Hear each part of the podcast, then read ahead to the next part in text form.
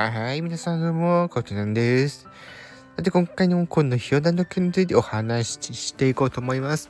本日2本目のディズニーの思い出語っていっちゃいたいと思います。なんですけど、まあ、これ皆さん劇団四季ってご存知ですか？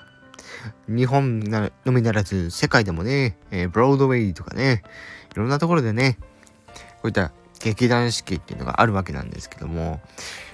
私が見たのはですね、1回だけなんですね、まだ。はい。そんな幼少期にですね、劇団四季を1回だけ見たその作品はですね、美女と野獣だったりします。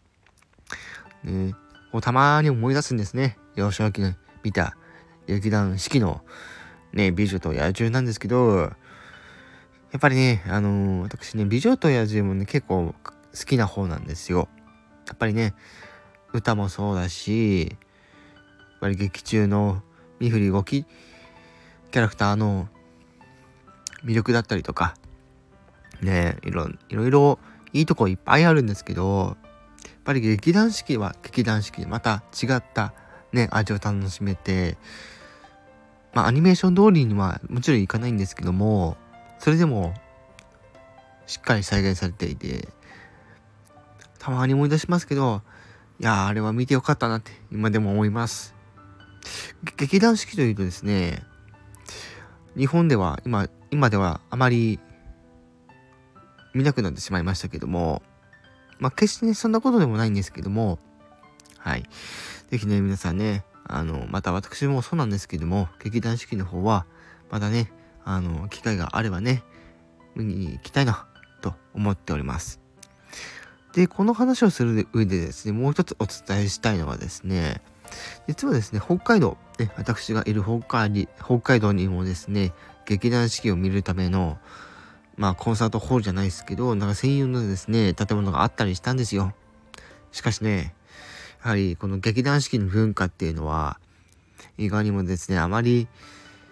こう、人が入らなかったりするんですね。はい。どうしてもその地域の、まあ、人口だったりとかあとはそこの劇団四季に関する興味っていうところを持つ人がですね実はそんなにめっちゃ多いかというとそうではなかったりするんですね。はいまあ、そこがちょっと残念な懸念点ではあるんですけども決してねそんなことはないんじゃないかなと私は思ってます。なんですけどやっぱり見る機会はあってもなかなかいけないっていうのは、なかなかそこの取っかかりの引っかかる部分があったりするんですよね。やっぱり普通の映画館だったりとか、コンサートホールのようなところで、ね、やったりすることもあるんですけど、まあそれに比べるとですね、やっぱりちょっと若干敷居が高いっていうね、イメージ皆さん結構あると思うんですよ。私もそうだったりするんですけど、はい。まあそんなことでね、劇団四季は、ああの見ることがなくなってしまったんですけれども。ね。もしあのね同じく、まあ、北海道内にいる人がですねディズニー部内もしくはディズニー部じゃなくても実は劇団四季ね最近全然見に行ってないんですって方がいらっしゃったらまあそんなにねあの大状態にならずに少人数でちょっと楽しんでみたいなっていうのも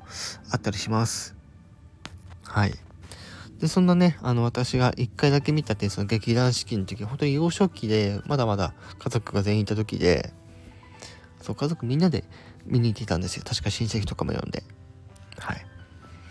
なので、やっぱり、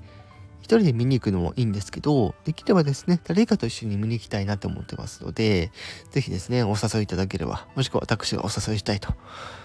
ね、いう感じですね。劇団四季の方を見ね、また見る機会があったらないなって思ってます。はい。ということで、ディズニーの思い出第2弾ね、お届けしました。